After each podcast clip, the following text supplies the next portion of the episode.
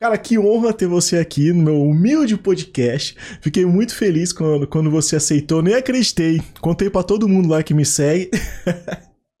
que prazer, cara. Obrigado pelo aceite, viu, Tariana? Muito obrigada pelo convite. Eu sempre fico muito feliz em falar desse assunto. Eu nem sempre consigo, né? É, uhum. Mas eu fiquei muito feliz com o com seu, com seu convite. Muito obrigada. Eu que agradeço. Tariana Rocha, você, você é de onde? Qual região? Eu nasci em Manaus. Eu, na verdade, eu sou manauara, é, mas eu já morei em tudo que é canto. Eu cresci nos Estados Unidos, na verdade. Aí voltei pro Brasil, Salvador, Curitiba, Porto Alegre. E São Paulo eu tô há muitos anos. Acho que eu tô 17 anos, que é muita coisa. Nunca tinha ficado mais de dois anos né? Tem, tem uma expressão popular aqui em São Paulo que as pessoas falam assim: é, quem é você na fila do pão? Quem é fulano de tal na fila do pão? Pra pessoa dizer quem ela é, o que, que ela faz, onde, que, onde se encontra ela. Aí se eu falasse quem é a Tariana Rocha na fila do pão? Bom, para este podcast eu falaria.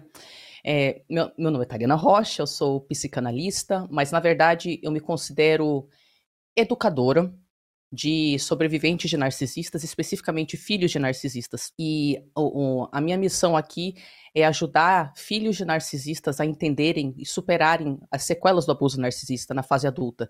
Isso significa se dar permissão de seguir sua bússola interna, o que obrigatoriamente vai fazer a família detestar, a sociedade rejeitar. E é um caminho das trevas, mas é o único caminho que leva para a libertação, para a construção de um senso de eu. Então eu ajudo filhos de narcisistas e psicopatas a construírem um senso de eu na fase adulta. E é, é bem essa sensação mesmo de libertação, né? Sim. É, é, é uma libertação, porque a pessoa nem sabe que tá aprisionada, porque ela tem que mentir para ela mesma que tá tudo bem muitas vezes, né? Então é uma libertação psicológica e muito real também. Ah, é verdade. Ah, deixa eu, deixa eu te dar o contexto, né? Deixa eu me apresentar. Eu sou escritor e eu trabalho há algum tempo com a internet, né? Da época do Facebook e tal, e consequentemente fui pro Instagram, e aí sempre fazia publicações de texto. Falando sobre cotidiano, relacionamento, sempre muito sobre relacionamento. Aí de um tempo pra cá, o algoritmo do Instagram mudou pararam de entregar as publicações de, de fotos, de texto. Eu falei, cara, e agora? Como é que eu vou fazer com o meu conteúdo, né? E aí eu tive a ideia, falei, cara, e se eu fazer react de vídeos que eu gosto, de assuntos que eu gosto, que a minha comunidade gosta, e aí eu faço os reacts desses, desses vídeos, e aí nos comentários eu faço a resenha ali, converso com o pessoal, ver o que eles acharam e tal, interajo com a minha comunidade. E aí eu fiz um react seu no Vênus Podcast falando sobre narcisismo. Esse vídeo explodiu no TikTok. Tem milhões de visualizações, o pessoal Eita, amou. Lasqueira. Valeu! E aí, falou, cara, aí falou, cara, você tem que tentar trazer a Tariana no seu podcast e tal. E eu tinha feito a primeira temporada do meu podcast, que era só em áudio. E aí eu voltei agora, eu falei, cara, eu vou tentar, né? Vai que ela aceita. E aí esse é o contexto, foi assim que, que eu te encontrei, cara. Bom, então eu fico muito feliz que é, eu estou aqui porque o povo quis, né? Eles é... te adoram. Fiquei, fiquei muito, muito, muito feliz, muito lisonjeado. É meio esquisito para mim, porque para mim eu sou uma pessoa in, na internet em casa que faz esse trabalho há anos, já fazia na internet antes da pandemia, sabe? Então esse, esse feedback das pessoas ainda é meio que um choque para mim. Porque, né, eu ainda sou aquela pessoa na internet que faz tudo pela internet e é isso, né? É, mas é legal também esse feedback. A internet aproxima as pessoas, né? Sim, de forma que a gente nem imagina, né? É só pelo feedback mesmo que você tem uma noção do quanto o seu trabalho está impactando as pessoas, né? Verdade. E aí, nesses vídeos que eu, que eu, que eu assisti, eu fiquei bastante impactado, assim. Você contando a, a sua história de uma mãe narcisista. E eu fiquei pensando, eu falei, cara, eu como eu faria nessa situação? Se eu as pessoas que têm uma mãe narcisista como ter coragem para enfrentar? Será que a gente pode se impor nessa situação? Será que é melhor é, perceber e buscar ajuda? O que fazer numa situação dessa? Cara a primeira coisa a fazer para muitas pessoas, cada pessoa está numa situação diferente, né? Então, por exemplo, tem pessoas que já vieram fazendo várias coisas no sentido de colocar limites sem saber das palavras, tipo transtorno de personalidade narcisista. Então, para essa pessoa, às vezes a única coisa que falta é alguém dar o aval para ela, para ela fazer o que ela no fundo quer. Então, ela fica sabendo do negócio e ela tipo corta contato, já consegue fazer uma, um movimento desses. Mas para a maioria das pessoas, é, a maioria das pessoas elas vão assistir e nem, não necessariamente elas vão se reconhecer. Só quem que tá no ponto de se reconhecer naquela história vai enxergar. Só para você ter uma noção, eu tenho uma amiga que eu conheço há 10 anos. Ano passado, ela entendeu que a família dela tem uma dinâmica narcisista. Ela sabe do meu trabalho. Sacou? Mas demorou tudo isso para ela entender, para cair a ficha dela. Por quê? Porque a gente entra em negação. Então, para a pessoa que está nesse ponto, isso é um momento glorioso. Porque ela percebendo ou não, ela está no momento psicológico onde ela consegue tirar o véu da fantasia e ver a realidade tal qual ela é. Então, o que é muito importante nesse momento é você falar com pessoas fora de si e pegar informações a respeito de como funciona não só o narcisismo, mas todos os transtornos de personalidade que antigamente eram categorizados como grupo B, o estriônico, o borderline e o antissocial, porque eles conversam entre si, eles têm características entre si e de forma geral uma pessoa assim, muitos casos uma pessoa pode ter é, comorbidades, ou seja, mais de um transtorno, né? Características de todos eles. Então, assim, eduque-se e uma, uma das formas que você pode achar outras pessoas na internet que, que falam sobre esse assunto é você pode ir em grupos no Facebook, são gratuitos, você coloca lá filhos de narcisistas ou sobrevivente de narcisistas. Às vezes esses grupos são meio pesados, mas eles também podem ter o efeito de mostrar para vocês histórias que são muito parecidas com o que você viveu. E aí você começa a entender, eu não sou louca, eu não sou louca, eu não sou louca, eu não sou louca. Porque assim, a gente a gente enxerga a realidade, mas a nossa programação desde criança é não enxergar. Então é como se uh, os, o, o Espírito Santo abrisse seus olhos por meio segundo e você tem que aproveitar aquilo para ir abrindo cada vez mais e conseguir se manter conectado com a realidade. É por isso que você precisa de vozes de outras pessoas que passaram por aquilo para falar para você, ó, oh, é assim, assado e assim. E você, meu Deus do céu, mas é exatamente isso que eu passei. E aí você consegue ir aumentando a janela de tempo que você fica lúcida. O, o, o, problema com ser filho de narcisista, ou ser esposo, esposa de narcisista, amigo de narcisista, é, é, a, é a lavagem cerebral a gente perde noção de, do que é real e do que não é. Então, esse é o primeiro passo. Eduque-se, eduque-se, eduque-se, eduque-se, eduque-se, eduque-se, eduque-se. E aí, geralmente, o que vai acontecer nesse momento, se você estiver lidando com pessoas narcisistas patológicas, porque às vezes a pessoa acha que é, faz pesquisa e pensa, ah, não, não é não, e vai para outra, né? De boa, normal, né? Você vê uma palavra aí, todo mundo tá falando, você não sabe o que é. Você vai fazer pesquisa, ah, não, não é não, nada, nada a ver. Mas quando você tá lidando com isso, vão cair muitas fichas. Isso desencadeia normalmente um processo muito intenso de flashbacks. Então você começa a lembrar não só de coisas que você já lembrava, mas agora você lembra assim: "Ah, putz, cara, nunca tinha entendido". Aí você começa a entender e também você começa a ter flashback de coisa que você não lembrava. Você que nem fazia parte do, teu, do, do, do que você acessava em termos de memória. E aí começa a validar as diferentes partes do, do, do, do diagnóstico, que não é um diagnóstico, a gente não está diagnosticando, mas né, o diagnóstico tem a ver com um grupo de sintomas que a gente consegue sim observar. E aí é isso, você começa a fazer uma releitura de todos aqueles flashbacks, no entanto, agora de acordo com o seu novo entendimento. Então, por exemplo, cara, eu nunca entendia por que, que minha mãe tratava mal a minha irmã. Ah, porque narcisistas escolhem um bode expiatório e uma criança dourada entre os filhos. É sempre assim. Se for um filho, ele ocupa todos os papéis. Então, putz, cara, eu era a criança dourada. Outro entendimento, você entendeu? Então, esse é o primeiro passo. Eduque-se, converse com outras pessoas para você aumentar a sua janela de lucidez, de, de, capacidade de se manter conectado com a realidade. Eu, eu vi você é, é comentando ali que existem características que são comuns para transtornos de personalidade border, é, qual, qual borderline, borderline, histriônico e, e outra antissocial. E antissocial. Antissocial. Qual característica que é semelhante para eles? Cara, ó, esse grupo antigamente chamado do Cluster B, ou Grupo B. Eles, eles eram o Grupo B porque todos eles tinham características dramatic and erratic, basicamente dramático e caótico.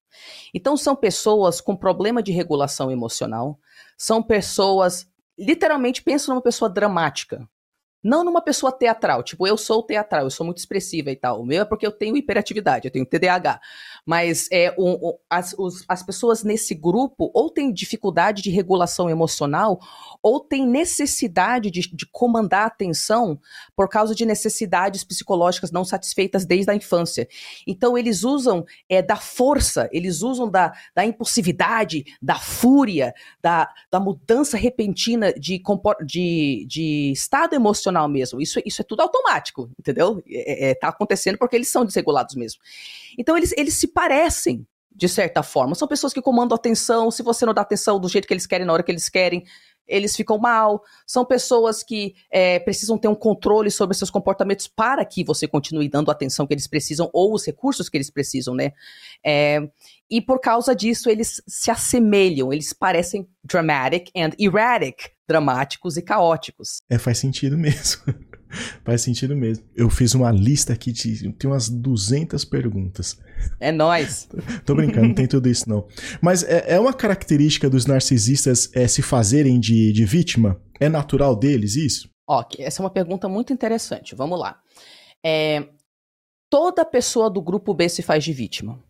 Na verdade, pessoas com transtornos de forma geral se fazem de vítima, mas deixa eu explicar isso, porque isso vai soar péssimo, né? Deixa eu explicar o que, que isso significa. E, esses dias alguém me perguntou, Tari, eu tenho uma amiga que fica falando que ela vai cometer suicídio. Então ela não vai, né? Porque a pessoa que vai cometer suicídio não fala, né? Eu falei, não, peraí. Pra pessoa fazer algo como ter que exagerar os sintomas dela para chamar atenção através de uma ameaça de suicídio, pode ter certeza que ela está sofrendo com algum transtorno, porque isso não é um comportamento normal. O fato de que a pessoa tem que dramatizar já é indicação de transtorno, de um real sofrimento ou de, uma real, de um real desvio. Então, o que acontece no caso de, de, de narcisistas que as pessoas não entendem? Nós temos a tendência a achar que se alguém faz algo mal para outra pessoa, é, para ela ser realmente maldosa, ela tem que fazer isso pensando, né? Calculando e tal. Porque se a pessoa sofre, aí você dá um desconto, né? Porque, putz, a pessoa tá sofrendo e tal. O que que acontece? Entre eu entender que a pessoa sofre de fato e eu aceitar qualquer comportamento dela, são dois universos totalmente diferentes. O nosso erro é achar, peraí, Thalia, mas se o narcisista sofre de verdade, putz, cara, então eu não posso colocar limites. Claro que você pode colocar limites, o sofrimento é dele. você coloca limites porque você tem o seu sofrimento em decorrência daquilo que está sendo projetado em cima de você, correto? Mas vamos entender um negócio. O narcisista sofre. Diferente do psicopata que de fato não sente a, a, as neuroses, entendeu? Ele não sente a, a baixa autoestima, a, a, depressão, a sensação de que ele é inferior e quebrado, que ele não é nem um ser humano, ele não sabe nem que bosta que ele é, porque desde a infância ele sabe claramente que ele não é como outras pessoas. Ele sofre tanto, que ele sente tanto nojo de si, que ele precisa criar um falso eu. Um falso eu é pedaços de pessoas que ele admira que ele foi juntando é, para formar uma pseudo-personalidade. Quando ele está recebendo afirmação por aquela personalidade, ele não sofre. As, sacou? Assim que qualquer coisa desvia da narrativa que ele precisa manter na cabeça dele, que ele tá sempre certo, que ele é muito bom, que todos têm inveja dele, assim que desvia, ele entra em contato com o que ele considera a coisa mais desprezível na face da Terra, que é ele. A vulnerabilidade dele, a baixa autoestima dele, a sensação de nem ser um ser humano. Então, o narcisista, ele sofre e ele não sabe satisfazer as suas necessidades, então, de uma forma muito automatizada desde a infância, ele manipula os outros para receber o que ele quer. Mas é automático, não é que ele está lá calculando e tal. Alguns estão porque eles são mais conscientes. Todo mundo está no espectro. Pode ser mais inconsciente, mais consciente. Mas assim, ele, ele dramatiza assim, ele se faz de vítima porque ele não sabe satisfazer a necessidade dele de preservar a autoimagem, a autoestima de que ele é uma pessoa de valor de outro jeito. Ele entra em desespero se ele é pego de surpresa ou se alguém deixa de dar a atenção que ele quer. Então ele vai usar do recurso que ele tiver. E se ele tiver que ameaçar um suicídiozinho, se fazer de vítima, falar: "Ai, mas eu te traí porque, ah, sei lá, você estava muito focada no bebê e eu me senti abandonado", sabe? Ele vai usar a desculpa que for para preservar a, a autoimagem de cara, mas eu não tô errado, porque veja bem, eu sou incrível. E esse eu sou incrível é uma compensação, né? Então, então o, o que. O, é, só só para completar uma ideia do, do vitimismo, para você entender o negócio. A gente, a gente estuda diferentes perfis de narcisistas. Então, por exemplo, tem o grandioso. O narcisista grandioso é muito parecido com o psicopata. Ele é confiante, ele é competitivo, ele parte para cima, ele se mostra, ele não se, ele não se importa de comandar a atenção, de estar tá na luz, ele é agressivo e ele muitas vezes dá certo. E aí a gente estuda o perfil do narcisista oculto ou vulnerável. Ele sente baixa autoestima o tempo inteiro, é o dia inteiro. Ele tem ansiedade social, ele se isola porque o fato de ter ter contato com outras pessoas, faz ele se sentir um merda. Ele tenta não comandar tanta atenção porque ele não banca, mas quando ele tem uma oportunidade de ter alguém abaixo dele, ele vai cair em cima porque ele pode humilhar. Aí as pessoas falam: ah, o meu narcisista é grandioso, meu narcisista é oculto. Todo narcisista é os dois. Quando a realidade faz tudo o que ele quer, ele entra no grandioso.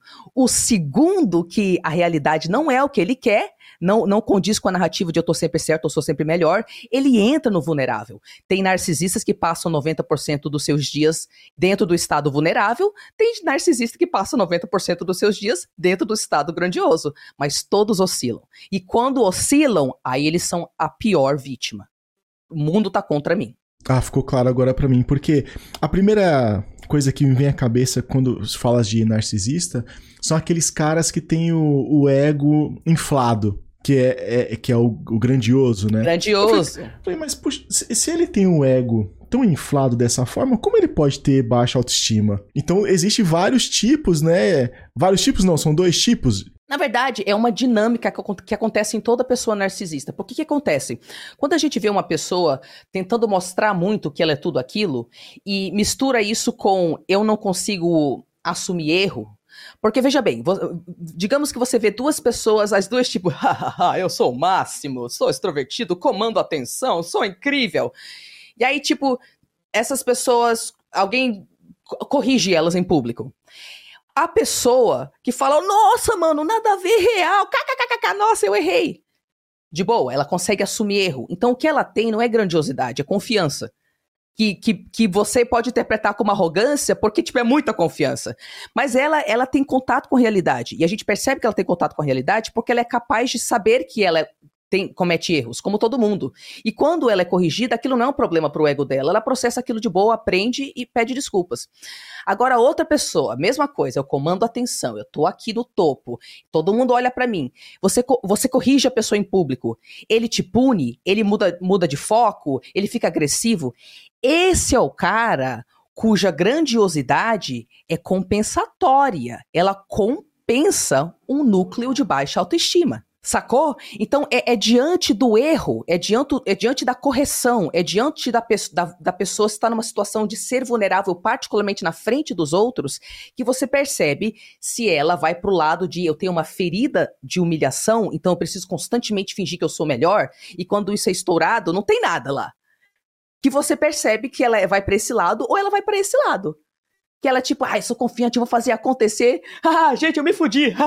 Entendeu? E ela consegue levar numa boa, porque não é compensatório a autoestima dela. Otário, existem algumas é, características que a gente poderia dizer assim, ó, eu sei que é, é muito complexo, mas existe é, algumas características de fácil de fácil identificação, de fácil, pô, ó, se tiver essas características aqui, é bem provável que a pessoa seja narcisista.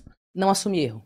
Não assume erro é, é, é, é a mais, mais fácil de você entender com o que, que você está lidando. Porque a questão não é a pessoa ter N características que podem ser dificultosas para uma relação. Todos nós temos. A questão é a pessoa não conseguir aprender. E, e, e o que, que faria ela não conseguir aprender?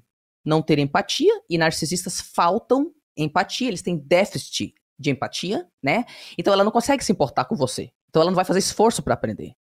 E não conseguir entrar em contato com a própria vergonha, porque quando a gente comete um erro, né, quando a gente faz alguma coisa errada, a gente sente vergonha. Só que o narcisista, lembra que ele criou uma pseudo-personalidade para rejeitar a vergonha que ele sente. E isso começou lá com os quatro anos de idade, às vezes. Sacou? Então, ele, ele acha que a vergonha é, é tipo um bicho de sete cabeças para ele. Ele não tem a mínima estrutura para lidar com a vergonha. Por isso que ele surta surta, que fica, entra numa espiral de fúria narcísica que pode durar 24 horas, de ofensa atrás de ofensa atrás de ofensa, de tão que é doloroso para ele entrar em contato com a vergonha. Então, quando você vê uma pessoa que não se importa que te machucou e que o erro dela tá te afetando, e que também não consegue nem assumir, você vê que, tipo, ela muda de assunto, ela faz uma piadinha, ela é sarcástica, ela sai da sala qualquer estratégia que ela usa, nunca nada é resolvido, ela nunca assume, essa pessoa tem uma ferida. Ela tem uma ferida da humilhação, porque não é normal a gente não conseguir entrar em contato com a nossa vergonha de uma certa forma, né? E, e, é isso que eu digo para as pessoas prestarem atenção. Porque a primeira pessoa que entra em contato com isso e tem empatia, você vai falar, cara, mó cagado que você fez na frente dos meus amigos. Putz, cara, não tinha nem parado pra perceber. Nossa, mano, desculpa aí, cara. Pronto, reconheceu e aprendeu e modificou o comportamento.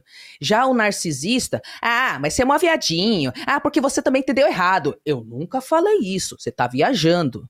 E toda vez que você aborda, toda vez, toda vez, toda vez, toda vez, a pessoa pode até pedir desculpa, mas não muda comportamento. Então é porque ela não tem a mistura empatia, me importar com você, com conseguir entrar em contato com a vergonha dela, processar isso e produzir um novo comportamento. Isso vai dar problema. Olha que complexo isso, cara. Porque se a pessoa, por exemplo, tá num relacionamento abusivo, tem uma dependência emocional de um cara que é narcisista, às vezes ela vai se colocar até em xeque, né? Falar, cara, é, eu acho que talvez ele nem tenha errado mesmo, né? Porque o poder de manipulação é tão grande que a pessoa até fica em dúvida, né? Fala, pô, talvez ele não tenha errado mesmo, acho que eu que tô vacilando, né? Olha que loucura. Eu tenho uma paciente, é, eu, eu, eu vi um outro especialista em narcisismo falando dessa frase, eu não lembro quem foi, mas, mas a frase era quando você percebe, cara, eu queria ter gravado a conversa, porque eu tenho certeza que não foi isso que eu falei. As chances de você estar tá lidando com uma pessoa narcísica, aí não interessa diagnóstico, se você também é border, se é antissocial, isso não interessa. Narcísica, né? Já não assume responsabilidade, já não assume erro. As chances de quando você começa a querer gravar os negócios com, com uma certa regularidade, isso não é normal, não é? Então é justamente isso. A pessoa é, porque, tipo assim, o que o povo não entende é, é que pessoas narcisistas, elas não pensam como pessoas que não têm essa ferida. Quando chega a já ter um transtorno de personalidade, porque tudo acontece no espectro, então cada narcisista é um ser humano e ele é diferente dos outros narcisistas, correto? Então ele pode ser mais ou menos. Mas, assim, o, o que a gente não entende é que quando já chega no, no lugar do, do transtorno de personalidade, não é que ele é narcísico de vez em quando, é que ele tem tanta vergonha que quando ele acorda de manhã, o cérebro dele, para sobreviver, não consegue focar em nada além de como alguém vai validar que eu sou o máximo hoje. E ele vai estruturar a vida dele todo em torno de nunca estar tá numa situação onde alguém não está falando para ele que, ele que ele não é o máximo. Então, por exemplo, tem um cara chamado The Nameless Narcissist. Bom, não é o nome dele, né? Mas é o canal de YouTube dele, The, The Nameless Narcissist. E ele fala, gente, para vocês terem uma noção do que, que a gente está falando com a diferença entre traço narcísico e transtorno de personalidade narcisista, onde toda a sua vida gira em torno de receber validação, é, por exemplo, eu fiquei uma vez dois anos, dois anos sem passar uma noite sozinho. Eu, eu, eu, eu, tinha tantos amigos superficiais, muitos dos quais me faziam mal, mas o meu desespero de precisar que alguém me desse atenção era tão grande que eu fiquei dois anos sem dormir uma noite sozinho sem ficar uma noite sozinho. É nesse naipe que a gente está falando. É, é, um, é um desespero como se fosse um vício, uma dependência química. É literalmente a mesma coisa. E é por isso que a gente não consegue entender. A gente não consegue acreditar que alguém teria essa necessidade de ser validado, de não poder assumir seus erros. Então a gente fica dando chance, chance, chance, que pra gente, a gente assumiria, né? Não é possível que seja tanto assim. Mas é assim para eles. Cara, eu tô pensando aqui, né? Porque. É, a gente conversando assim, a gente sempre se imagina do outro lado, né? De você identificando uma pessoa que é narcisista. Mas e para se autodiagnosticar? Porque a gente já viu várias características e, fala, e, e, você começa a pensar, cara, será que eu sou narcisista? E se eu tiver criado uma personalidade para combater isso? para eu não assumir que eu sou narcisista? Olha que loucura! Como que a pessoa se diagnostica? É, é, tem um diagnóstico, né, de que ela é uma pessoa narcisista. Bom, você, você me fez uma pergunta meio cabulosa, né? Porque a resposta Muito não é legal, né? que é o seguinte, cara. É, as mesmas vamos lá. É, uns anos atrás, eu teria falado, e você vai ver vídeos meus de sete anos atrás, onde eu, onde eu falei: se você está questionando se você é narcisista, você provavelmente não é. Porque naquela época, não tinha informação sobre isso. Não era. Não, não, aparecia toda santa hora um vídeo de uma pessoa falando sobre narcisismo no TikTok. E no, você entendeu? Então nada disso existia, esse acesso não existia. Então as pessoas não tinham acesso. Só que hoje em dia é uma palavra muito muito popular. Então as pessoas têm acesso. Então isso cria uma situação onde cada vez mais pessoas estão entendendo que elas têm que elas são narcisistas. E, e, de vez em quando entram pessoas em contato comigo e eu já tive clientes que tinham transtorno de personalidade narcisista. Mas é, é, é difícil alguém entrar e falar, eu sou diagnosticado. Mas isso também acontece já. Isso também já acontece. Outros narcisistas entram em contato e falam, Tari, eu sou esse narcisista.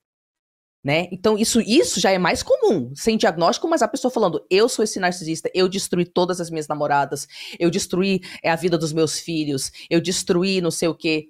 Então, isso já acontece. Então, assim, é, da mesma forma que eu te falei que a pessoa tem que estar no momento psicológico para ela, enquanto filho de narcisista, reconhecer aquilo, o narcisista também tem que estar no momento psicológico para ele reconhecer. E eu vou te falar qual é esse momento. Esse é o momento onde, sabe a parte grandiosa dele? Aquela parte não está conseguindo manter a autoimagem mais e não está conseguindo faz um tempo.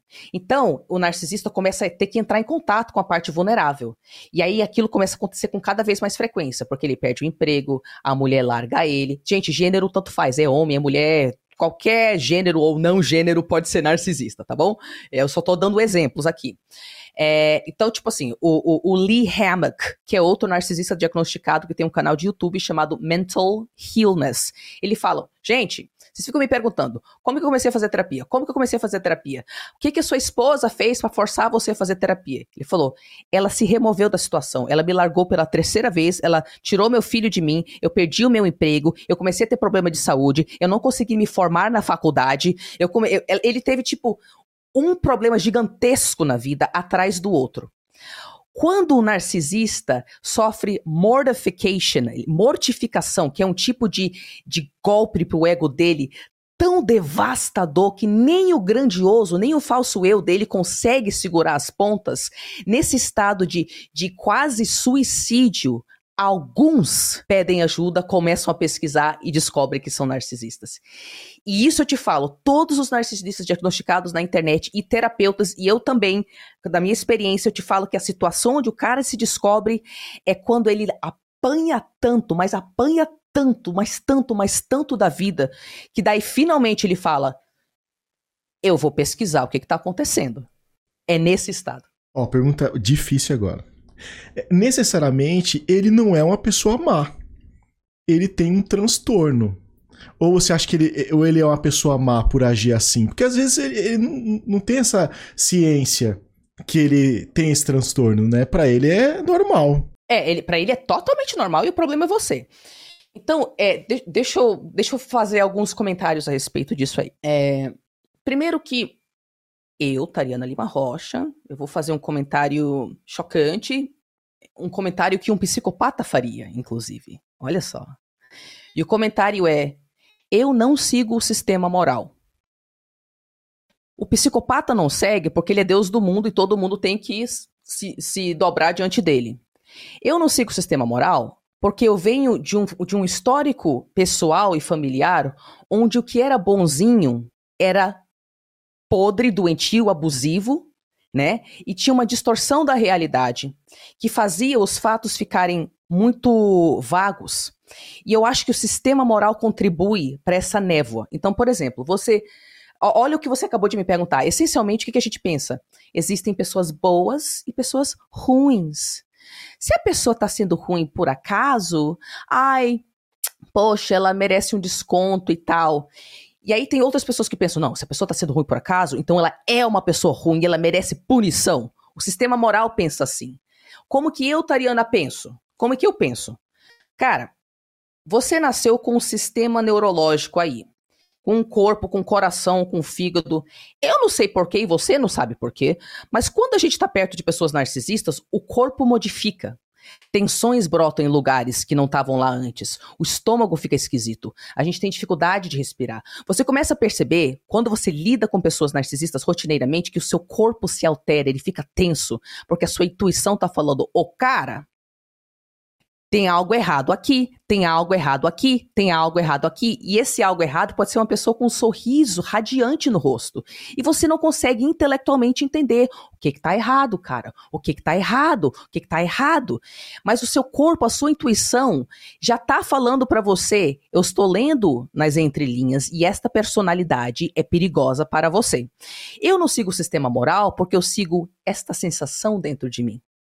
E ela me falou: distancie-se da sua mãe. Comece um canal de YouTube num país como o Brasil falando sobre família narcisista. Ela me conta coisas que eu devo fazer que são é, chocantes e socialmente incorretas, mas que claramente dão certo. Então, se a gente for seguir o sistema moral, você vai tentar julgar a bondade ou maldade da pessoa de acordo com critérios que não são práticos. Se você seguir a sua bússola e sua resposta fisiológica, o seu corpo está falando o seu limite. Porque às vezes, tipo, eu, eu tenho clientes que toda santa vez que estão perto da mãe narcisista, por exemplo, fica mal. A, a, a psoríase fica toda cagada depois, porque as doenças autoimunes ficam piores. A pessoa entra na depressão, começa a ter baixa autoestima. Aí ela fica lá intelectualizando. Não, mas veja bem, minha mãe sofreu na vida. Isso significa que eu tenho que dar um desconto para ela. Você pode dar compaixão, entendimento, você não precisa ter contato forçado com uma pessoa que destrói a sua autoestima. Porque você está procurando melhorar, ela não está.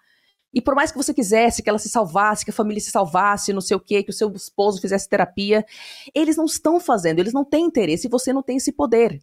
Então, o, o que, que eu recomendo para as pessoas? Mas aí eu vou responder a sua pergunta de fato, que é o narcisista sabe o que ele está fazendo? Né? Eu vou responder essa pergunta também. Tá? Então, o que, que eu recomendo para as pessoas? Siga sua bússola interna. Segue sua intuição. Eu garanto para você que vai dar certo. Garanto para você. Ela vê informações que a gente não consegue com a mente racional calcular. Segue a bússola interna, esquece de regra social. Agora, com relação à pessoa narcisista. Todo narcisista sabe que faz mal, por isso que ele faz. A gente sabe que ele sabe porque muitos narcisistas, até a maioria, conseguem instantaneamente mudar comportamentos a hora que você coloca uma câmera e fala, tô gravando. Ou a hora que eles estão em público. Ou a hora que eles sabem que eles têm que performar. Ou a hora que ela ligou para a polícia e a polícia aparece na porta e agora o cara tá todo fofinho falando de Jesus e não sei o que. Você entendeu? Só que esses comportamentos são automatizados, ele não tem que calcular. O povo acha que se alguém faz maldade, que ela tem que ficar tipo, eu vou colocar nessa parede fotos e mapas, que nem nos filmes, sabe? Que ela fica planejando a maldade. Não é assim, gente. A pessoa narcisista faz isso desde a infância. Então ela automaticamente pensa: é, como que eu posso atingir essa pessoa? Sabe? Porque essa pessoa não me deu o que eu precisava, que era o, o, a minha, o meu suco de autoestima, my self-esteem juice, como diz o Nameless Narcissist. Ela não me validou, ela não fez o que eu queria. A pessoa narcisista não sabe por que faz isso, ela não tem entendimento. Ah, quando eu tinha sete anos de idade, eu senti uma sequência de tanta vergonha que eu decidi um belo dia, eu não vou mais existir enquanto eu. Criarei um falso eu durante os próximos meses para nunca mais ter contato com a minha vergonha. Claro que ele não falou isso, mas foi isso que ele fez, entendeu? Então, eles sabem que eles fazem mal, eles modulam o mal que eles fazem, no entanto, eles fazem isso de forma automática, eles não têm que calcular, é reativo. Nossa, cara, olha. Surpreendente. Otário, mas é, te ouvindo aqui, eu fiquei com uma pulga atrás da orelha. Algo que eu não sabia. É, a pessoa antissocial é um transtorno também? Então, é que assim. Porque a, eu sou muito antissocial. Eu não gosto de sair de casa. É que... Não, somos dois. Só que meu diagnóstico é autismo mesmo. Mas, assim, a, a palavra antissocial, a gente usa de um jeito no coloquial que é diferente do jeito clínico de usar. Então, quando a gente fala coloquialmente, ah, não, gente, eu sou muito antissocial, a gente tá falando, ah, eu sou caseiro, eu sou mais introvertido, eu me canso em rolês muito sociais, eu preciso mais ficar no meu cantinho. Também sou assim.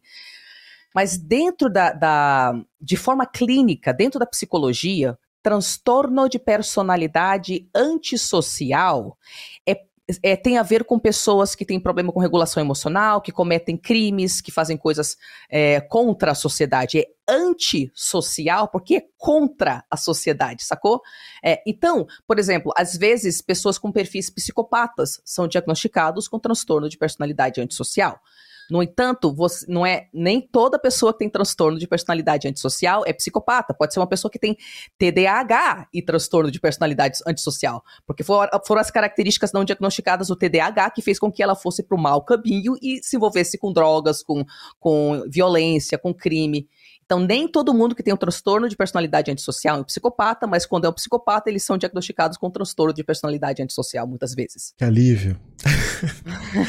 Agora, algo que eu confundia muito e ainda, ainda não está muito claro para mim é a diferença, a, a diferença do sociopata, narcisista e psicopata. Porque eu achei que eles eram muito é, parecidos assim, até que eram quase a mesma coisa. Primeiro que a, oficialmente a palavra sociopata caiu em desuso mais ou menos uns 12 anos atrás. Então, oficialmente não se usa mais. Mas extraoficialmente, é, muitos, muitos especialistas renomados na área da psicologia até hoje usam. E eu, enquanto psicanalista, eu gosto da palavra sociopata e eu vou te explicar por quê, tá? É, a, além dela ter caído em desuso oficialmente, também nunca teve um consenso. O que, que as pessoas não entendem? sobre a área da psicologia. Não é que os transtornos são coisas reais e palpáveis e objetivas que todos os profissionais daquela área conseguem observar do mesmo jeito. Não. Na verdade, diferentes grupos de profissionais de diferentes escolas, em diferentes lugares do mundo, em diferentes períodos de tempo ao longo da história da humanidade, vão percebendo padrões comportamentais. Aí essa escola das relações objetais, ela vai estudar desse jeito aquilo. Aí essa outra, esse outro grupo de pessoas que é feito de médicos e psiquiatras tem outro olhar, eles já vão estudar de outro jeito aquele mesmo fenômeno. Aí isso cria uma situação onde diferentes grupos dentro da psicologia, da psicanálise, têm diferentes formas de falar sobre coisas muito parecidas. Não é que eles são, ah, você está certo, você está errado. É que diferentes grupos estudam as coisas de diferentes formas por diferentes ângulos, né? Tendo falado tudo isso, deixa eu responder a sua pergunta de fato. Para alguns profissionais, o psicopata é, diria respeito ao psicopata fator 1, que é aquele cara que a gente suspeita que nasceu com o sistema neurológico já alterado, de forma que ele realmente não tem respostas emocionais do jeito que a gente tem, ou as tem de uma forma incrivelmente diminuída quando se trata, por exemplo, do medo. Então ele não, ele não sente medo, ele não sente. É, nada quando você dá um reforço negativo, tipo, você pune ele, aquilo não afeta ele, então ele não aprende se ele não tem a mesma resposta que outras pessoas têm, ele não tem acesso, ao contrário do narcisista, ele não sente vergonha. Ele não sente culpa. Esse psicopata, ele não sente remorso. O narcisista, ele sente todas essas coisas, mas ele tem tantos mecanismos de defesas psicológicos que ele mente para si mesmo, para fingir que ele não sente e para não agir de acordo. Porque se ele sentisse culpa, ele ia ter que assumir que ele cometeu um erro e ele não consegue. O psicopata não chega nem a sentir ele não chega nem a sentir, sacou? E, e ele, então, é, eles, o, você vê que eles podem ter respostas iguais de fazer mal para os outros, mas com motivações totalmente diferentes. Um porque não sente, outro porque sente demais. E aí não consegue regular aquilo. Então, esse é o psicopata, é aquela, a, aquela pessoa que parece que na, nasceu mesmo com uma incapacidade de sentir as coisas do mesmo jeito que outras pessoas. E aí, ele se mistura com algumas experiências que ele tem no meio ambiente e parece que isso ativa o gene da maldade em alguns deles, mas não em outros. Outras pessoas continuam com essa incapacidade de sentir, mas não vão pro lado da maldade. Elas conseguem fazer coisas pró-sociais. Então, é um cirurgião que corta pessoas todos os dias, mas não sente nada. Mas que ótimo que ele não sente nada, é perfeito para ele ser cirurgião, sacou? O sociopata o conceito do sociopata é mais parecido com o que é chamado de psicopatia fator 2. Hoje em dia, é, você poderia pesquisar por essa expressão. Que tem a ver com desregulação emocional, com impulsividade e com ser meio que oportunista. Então, sabe aquele cara que é maldoso porque ele calcula? Esse é o psicopata, porque ele não sente, ele tem frieza para calcular. Mas uma outra pessoa pode ser maldosa justamente porque é impulsiva, tem muita fúria, muita coisa dentro de si fica agindo de qualquer jeito. Esse é o sociopata. Então, Sacou? Você sacou que duas pessoas podem te dar um. podem fazer mal para você, podem te matar, por exemplo. Vamos levar para um caso extremo de morte, claramente. Na maioria dos psicopatas não, não matam as pessoas. Mas um faz com frieza, de forma calculada, para ele atingir um objetivo. E o outro faz porque, na verdade, ele ia comprar uma cerveja, mas aí você apareceu na frente dele, você xingou ele, aí ele já perdeu o foco, já te chamou de filha da mãe, já te deu um soco, daqui a pouco te matou totalmente diferentes as motivações por trás.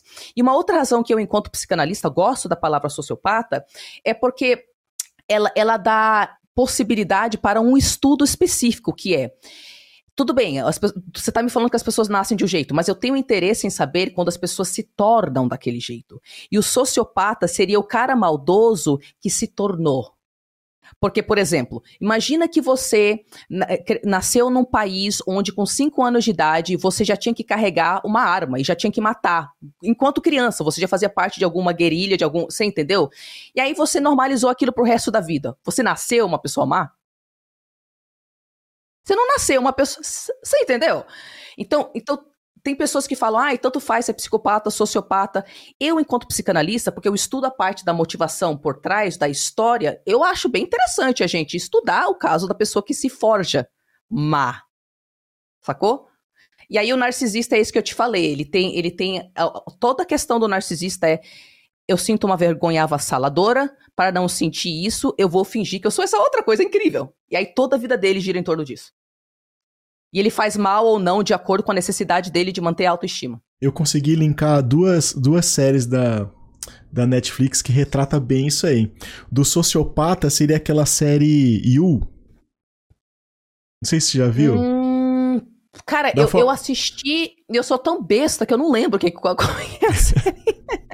Mas é um cara que fazia de tudo. Ele, ele, ele, se apaixonava por uma mulher e fazia de tudo por ela. Até matar outras pessoas e tal.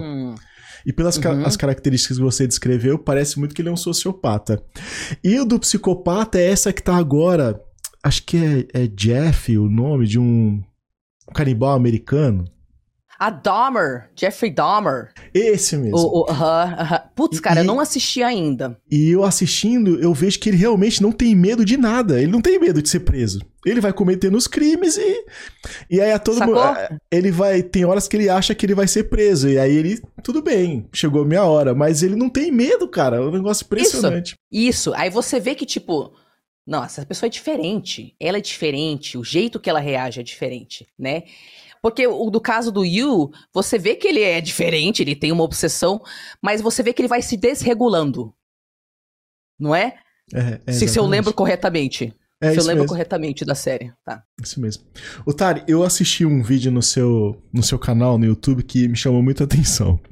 É que tem pessoas que têm tesão em sociopatas e narcisistas. Eu fiquei, cara, não é possível isso. Não só é possível, como é comum e, e, tipo, a gente tem que realmente olhar isso. O que, que acontece? Quando você nasce, né, é, você precisa formar um vínculo com seus cuidadores, porque senão você morre, correto? o, bebê, o bebê não vai pegar uma, sei lá, uma, um arco e flecha e sair caçando, né? Não, não, não vai rolar.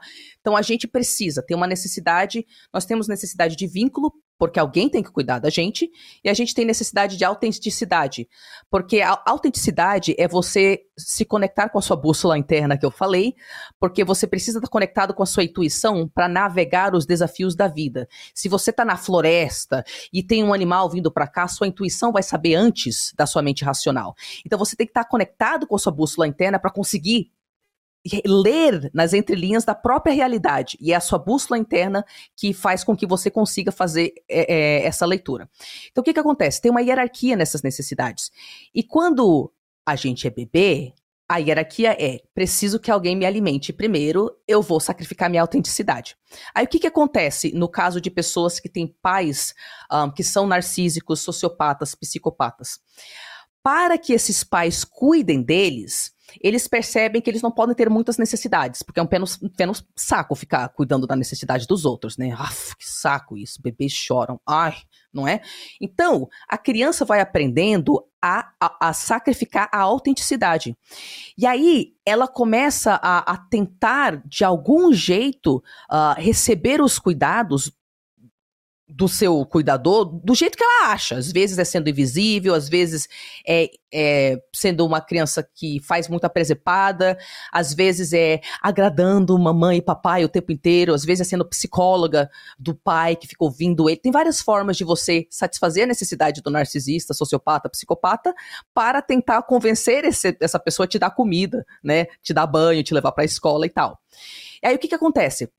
Como a criança ela não tem estrutura psicológica para entender transtorno mental.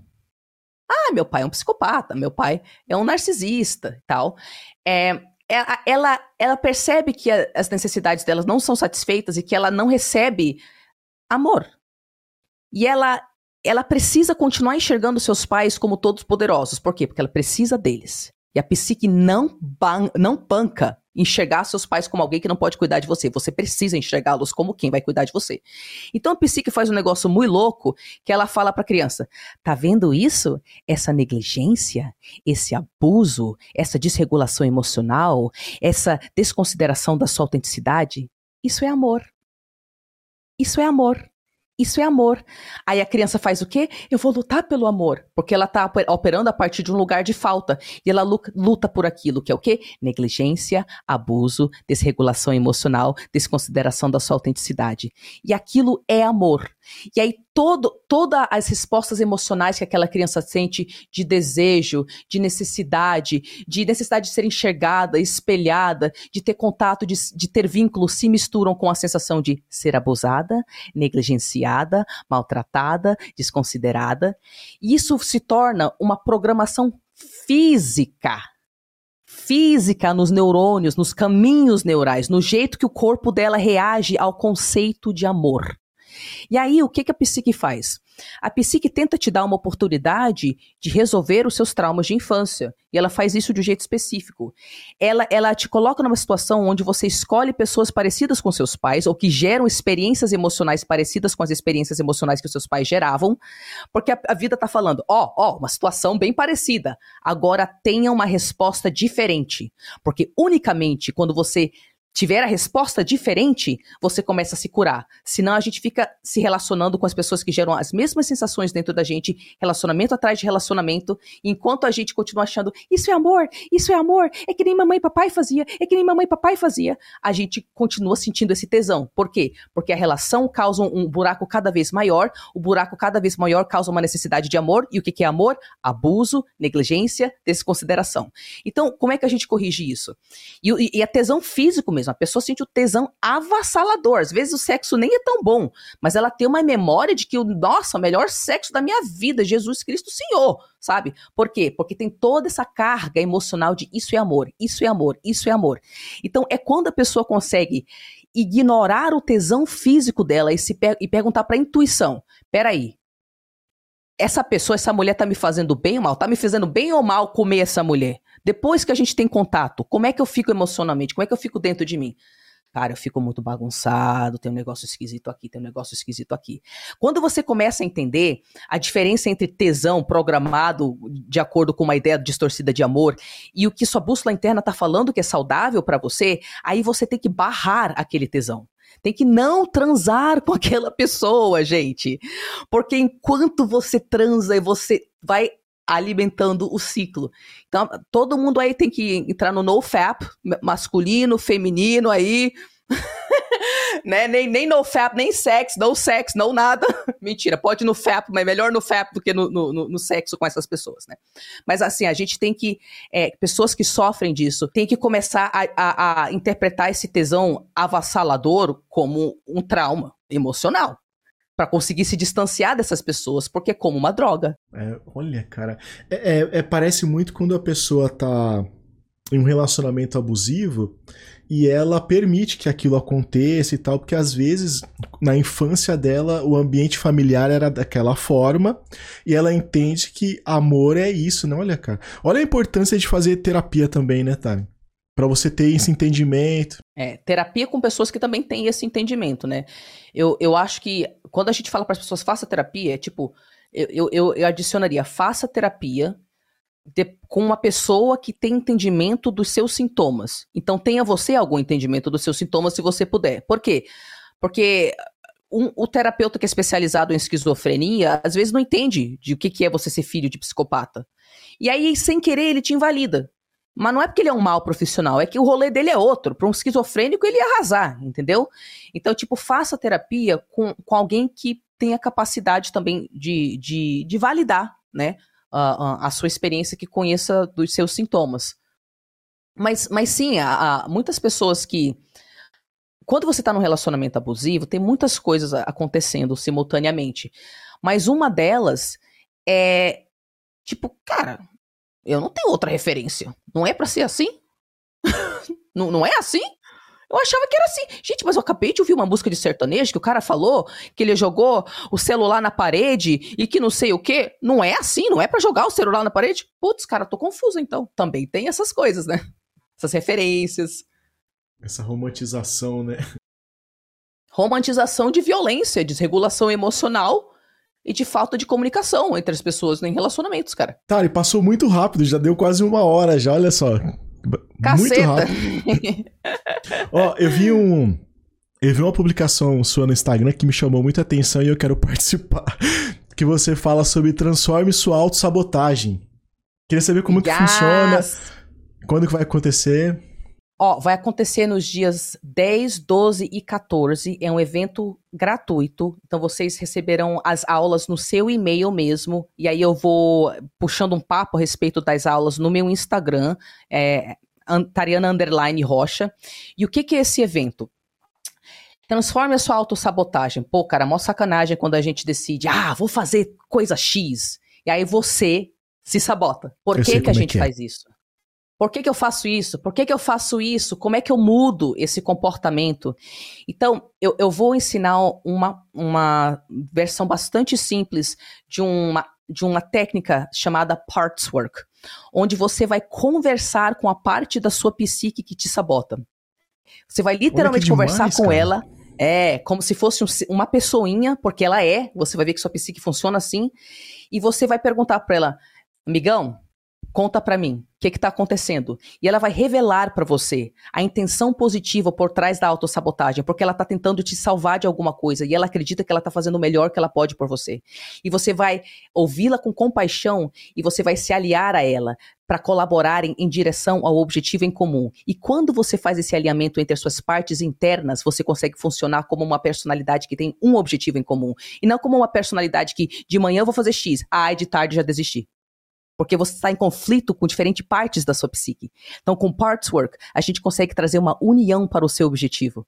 E aí a gente consegue parar de se sabotar na prática. Nossa, que demais, cara.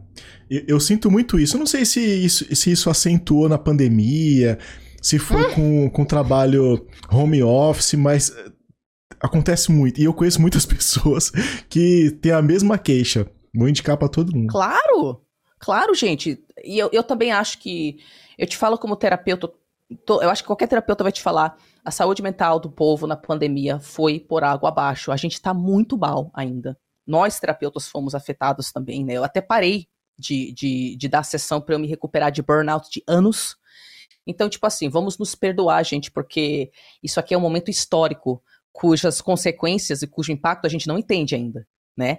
E tem um impacto aí na saúde mental do povo com certeza. E a gente está se recuperando também. Tá, eu queria agradecer de coração mesmo, é, é, fiquei muito feliz e emocionado aqui, porque a internet deu a oportunidade de, de, falar com pessoas que, que você admira, cara. Eu fiquei muito feliz. Obrigado de verdade, viu? Oh, Wesley, muito obrigada, muito obrigada pelo convite. Eu adoro esses bate-papos, são divertidos para mim. É, e obrigado pro pessoal que está assistindo. Espero que tenha sido útil, que tenha tocado seu coração de uma forma construtiva. A gente pode e deve falar sobre o narcisismo e a superação de uma forma construtiva. Isso é possível e para mim é o único caminho. Isso aí, muito bom. Obrigado.